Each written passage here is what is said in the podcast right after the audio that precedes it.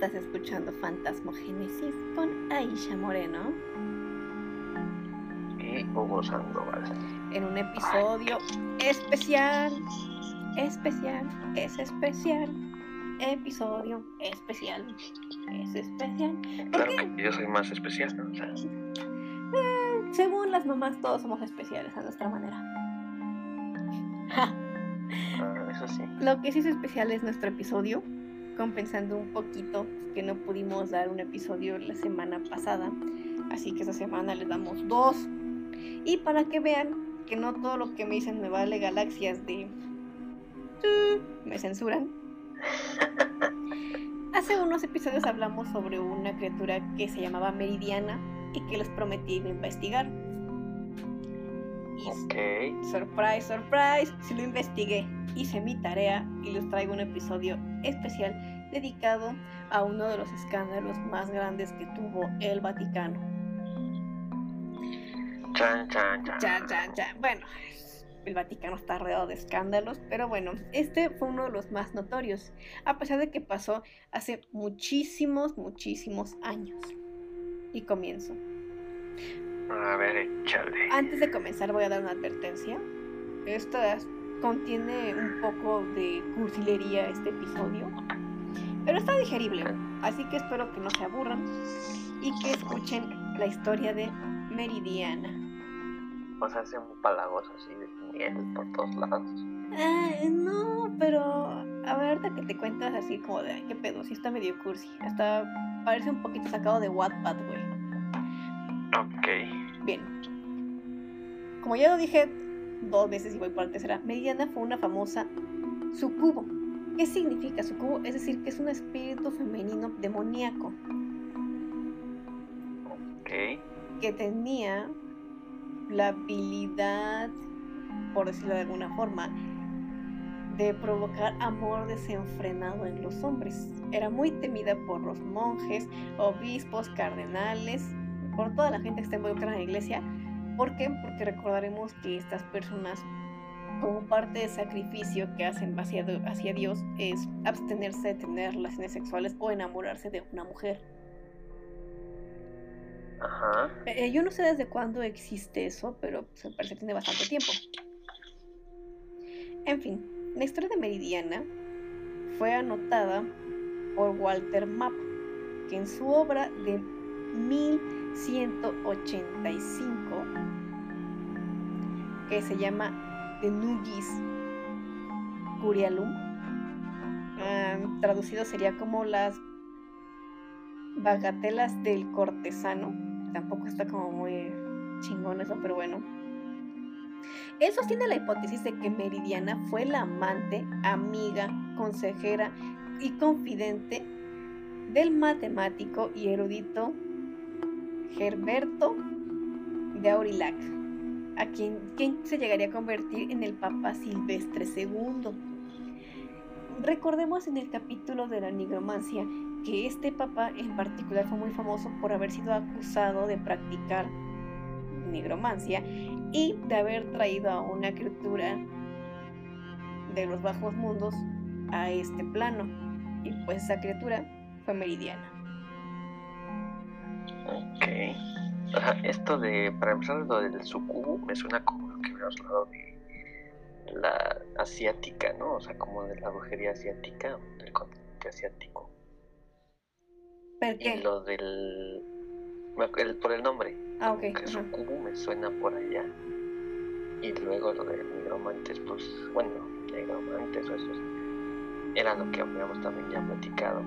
Que, que sabes, saqué el chisme yo de que un papa había, o varios papas ya tenían como pedos ahí porque habían practicado. Pues consideraba que habían hecho estas cosas. Exacto. Dentro de la historia, las historias del Vaticano, ha habido muchos papas que han sido acusados de delitos y que han causado muchas controversias, ¿no?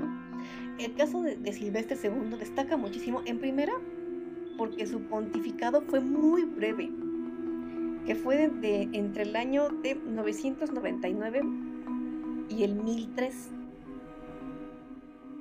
O sea, duró muy poquito Ok. siendo papa. 99 mil. Cuatro, Cuatro cuatro años, años. según yo. 1999, 1000, año 1000, es el primer año que duró. 1001, 2 y 3, cuatro años. Sí, por eso que son cuatro años. Y aparte, pues le tocó un. Es un periodo muy raro porque había mucha brujería y mucha este asociación a la magia negra en Roma. Y todo Exactamente, o sea, le tocó un periodo difícil, ¿no? Y aparte dicen que no fue exitoso, o sea, que fue un papa que la gente no tenía como mucho poder. Y te digo que le tocó todo este periodo de la herejería que estaba en su, en su apogeo en Roma, ¿no? Y se dice que no tuvo mucho éxito tratando de pues de librarla de todo esto, o sea, como que los papas tenían cierta misión y la misión de él era acercar a la gente más a Dios que a los herejes y creo que no lo lograba muy chido. Y aparte, pues, ¿cómo? O sea, si también tenía ahí un demonio dentro del Vaticano que era en forma de mujer. Bien, es una historia mitológica, o sea, no fue comprobada. Se cree en realidad que la presencia de este papa pues era muy poco fuerte para los creyentes, que no le tenían fe, aparte era acusado de mucho tipo de cosas, porque también decían que, que era una persona sumamente inteligente. Y pues recordemos que hay cierto grupo de personas en el mundo le asusta la inteligencia por eso se piensa que no tenía carisma con la gente. Además también se le acusaba de tener pactos con los árabes, que fueron los que lo enseñaron a practicar nigromancia. Dentro de estas leyendas también se encuentra que Silvestre II trajo a muchos espíritus nigromantes a esta tierra para poder luchar contra los herejes de Roma, o sea, es combatir fuego con fuego. Lo cual, pues, se pueden imaginar que estaba mal visto. Porque no, no tenía que haberlo hecho de esa manera, tenía que utilizar la palabra de Dios y todo lo que representa la Iglesia Católica para combatirlo, no trayendo demonios a este plano. Bien, pero la historia de, de amor se remota en un joven sacerdote que se llamaba Gilberto, que se enamoró perdidamente de la hija de Reims, un vato de por ahí que no lo quería tener de, de yerno porque se cuenta que este personaje era muy feo. Además de que ella también lo rechazó un chingo de veces porque estaba feo. Entonces Gilberto desesperado. ¿Eh? Frenzoneado. No le va. No, no, no, no, no. los buenos sentimientos. No, no, no, no. Frenzonear es cuando eres alguien que tú quieres como amigo, porque a lo mejor el vato te cae chido, pero pues no te atrae, y si no te atrae, pues no, güey, o sea, te tiene que gustar la persona, perdón. Pero A rechazar, lo mejor si era buen pedo, nada más no le dio chances. pues no sé si era buen pedo, no, pero si no le gustaba, no le gustaba y punto. No es no, carajo. Retomando la historia, lo rechazó muchísimas veces y hasta dicen que hasta con crueldad, imagino que sea como de que no, pinche feo, no te quiero, algo así. Entonces él en su, en su desesperación se precipitó en una onda de melancolía. Y en ese Eran estado tan penoso, románticos en esa época. ¿Eh? Eran tan románticos en esa época. ay, todavía, ¿no? Ah, me vuelvo emo casi casi. Según italianos son como súper románticos, ¿no? Bueno, punto que románticos, ¿no? Pero aduladores sí. ¿Sabes que los hombres cuando quieres que te bajes los calzones dicen cada cosa que ay, no. Pero no es el punto. El punto es que en ese estado melancólico conoció a Meridiana, quien le ofreció dinero, sabiduría y sobre todo su cuerpo que era perfecto y delicado, bajo la única condición que le fuera fiel a ella. Obviamente este vato pues accedió, ¿no? Dijo, mami, me está dando todo, me está dando varo, me está dando inteligencia, me está dando ese forrazo de vieja que es, pues a huevo que sí aceptó. ok, sí, sí, sí, sí. Y curiosamente después Creo que es una buena apuesta. A huevo. Y curiosamente, después de pactar con, es- con Meridiana, así su carrera dio un ascenso impresionante, ¿no? Se convirtió en chinga en arzobispo, y luego pasó a ser cardenal, y luego pasó a arzobispo de otro nivel, y por último llegó hasta ser papa. O sea, pero él en siquiera era car- era, de Era los- sacerdote. como- Ay, ay. Como tipo el jorobado que estaba ahí en la iglesia. y- No, el jorobado nada más era el jorobado, el campanero, güey. No Ni, ni siquiera sabes las leyendas, ni porque Disney la hizo. Pues, igual y le daban un ascenso al jorobado. Que por cierto, yo creo que es la mejor película de Disney. ¿eh? El jorobado de Notre Dame. Pues está bien adaptada la manera infantil, pero es, sabemos que eh, hay, hay, versiones más crudas. Ay, bueno, sí, pero estamos hablando del universo de Disney. O sea, ¿por qué te las llevas a otro lado? Ay, nada más haces que me pute. Lo que le da la sal y la pimienta a este podcast. Ay, no, se va a salir la risa de marrano. Bueno, ya. Este, bien, ya. Retomando el tema y activado el modo serio. Modo serio activado. Durante toda su vida mantuvo la relación que tenía con Meridiana en un secreto así super top secret de Pinky Promise, o sea, no hablaba con nadie, ¿no? Sin embargo, el escritor de esta historia se dio cuenta porque sacaba mucho beneficio de todo esto, ¿no? O sea, su, el ascenso de su carrera fue muy impresionante, ¿no? Y luego aparte también, pues no es que se volviera guapo, pero se volvió más sabio, más seguro de sí mismo, es como de algo andaba mal lo cachó, ¿no? El problema es que Meridiana sí se enamoró de él y él de ella aunque sabían que su amor era un poco extraño porque, pues a final de cuentas él era un siervo de Dios y ella era un demonio, solo el problema es que Meridiana y el papá Silvestre sí se enamoraron. Y no nada más de ese amor carnal, o sea, ellos se estimularon intelectualmente porque tenían unas conversaciones súper chingonas, durante las noches pues tenían lo que se hace de noche, y pues tenían como un beneficio mutuo, ¿no? E incluso Dicen que la tipa que rechazó a Gilberto antes de ser antes de ser papá, cuando fue papá hasta lo encontró más atractivo. Ay, che morra, ¿no? Eso es muy común en las historias de amor, ¿no? Es que que conoce a papá ahora sí lo baña, ¿no? Sí, güey, es como, no sé si viste un meme del billete de 20 pesos que se lo cuando lo rechazaba porque era de 20 y cuando pasaban a Benito Juárez al billete de 500 y era como de, ay, sí, invítame a salir, chulo. Pero bueno. Ah, pues sí. Entonces. Aparte, bueno, paréntesis, ¿no has visto que en los billetes los rejuvenecen en cada. cada que sacan nuevos billetes? Pues claro, güey. Les dan su buena rejuvenecida cada Photoshopeada. Pero ya, volviendo al. Entonces, esta relación, pues te digo que estaba muy chida y todo ese pedo, se llevaban súper bien, hasta que un día, antes de viajar al Oriente Meridiana, fue arrebatada por una visión en la que profetizaba el final de su amante por, dar por ir a dar una misa a Jerusalén. Y se lo comentó.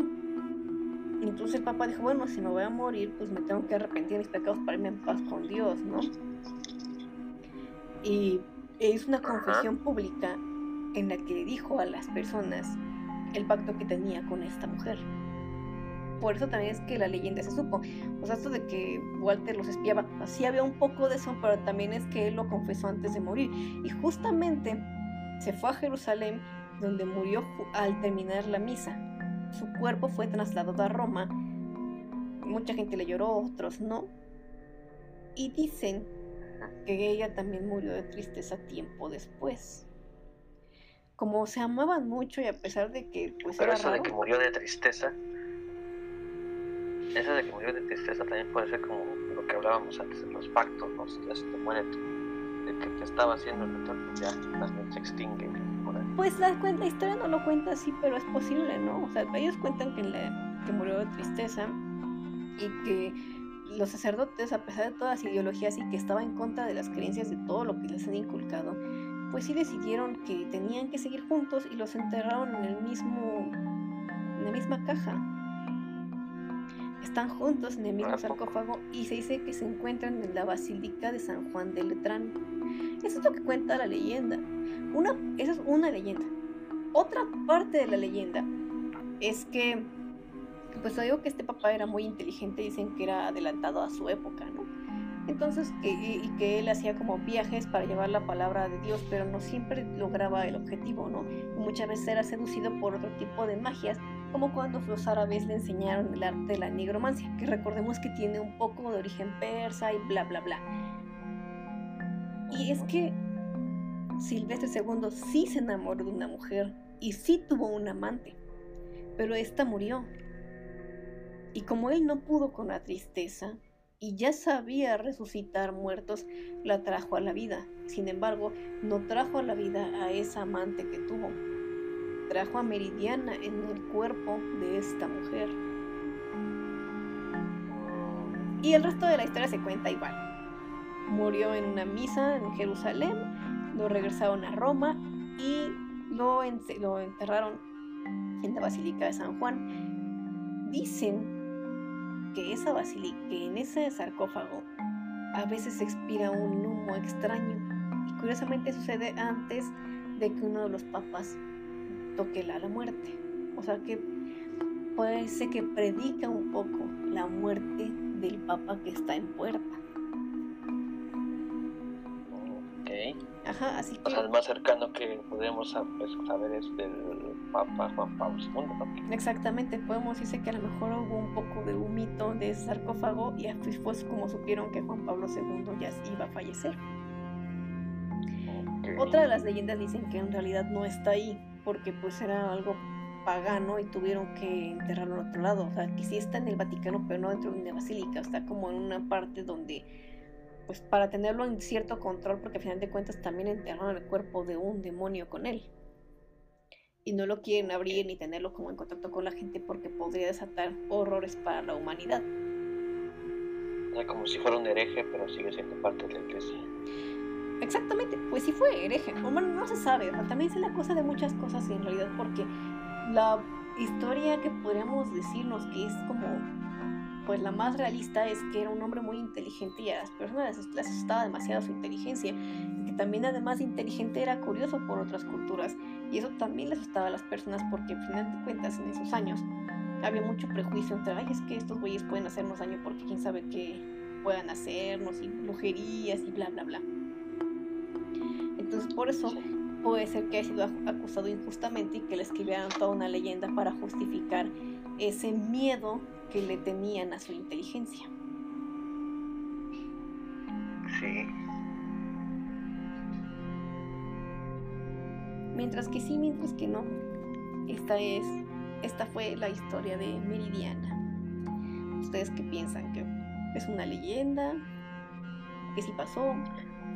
¿O que es mejor dejar los misterios en los misterios? Está raro, ¿no? A lo mejor, o sea, cómo saber, cómo sacarnos la duda de si está en el mismo lugar, si sí existió. O sea, tiene ya mucho tiempo y ya casi. Y mucho tiempo, ¿eh? Fue en el año 1000, en el año, en el año 1000, entonces ya lleva mil, mil, casi 20 años. ¿Qué? Eso ya fue hace más de mil años. Sí. Pues nunca ¿Cómo sabes qué tan cierto, qué tan falso? Pues es que nunca lo vas a saber. O sea, en este podcast siempre hemos dicho que decimos lo que la gente cuenta, cada quien le agrega un poco cómo le va a la fiesta. Y la verdad absoluta, pues no la tiene nadie, porque. Y menos de sucesos que pasaron hace más de mil años. O sea, ¿quién estuvo ahí que te puede decir como de así, ah, güey, yo estuve y yo lo vi? Existirán textos escritos y lo que sea, pero también, ¿qué tanta veracidad pueden tener? Y aparte que sean públicos, ¿no? Que tengas acceso, porque me imagino que hay chorros de archivos que la, iglesia tiene ocultos. Ah, por supuesto, pero de todas maneras, o sea, el conocimiento se comparte, decirte una u otra forma, de manera clandestina, de manera legal, como sea, te llegas a enterar. Esta estoy segura que esta historia se trató de mantener debajo del agua por mucho tiempo y al final de cuentas salió. Pues sí, por boca en boca. Exacto. En fin, este fue el episodio especial de Fantasmogénesis, el escándalo del Vaticano. Escándala. Escándala. no había habido un chingo, ¿eh? pero ese es como el más relevante porque al final de cuentas involucra directamente a un demonio. Ya todo lo demás, que es como más terrenal, pues ya no lo sabemos, ¿no? ¿Para qué andamos ahí investigándole de más? vale. Bien, gracias por escucharnos. Mi nombre es Aisha Moreno. Yo soy Hugo Sandoval. Escúchenos cada jueves. Ah, sí, se me olvidó eso. Si ustedes sigan escuchando, no importa si son los jueves o episodios especiales, ustedes síganse escuchando el podcast más genial.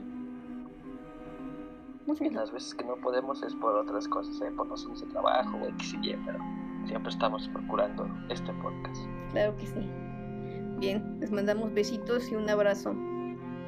Chao, chao. Bye.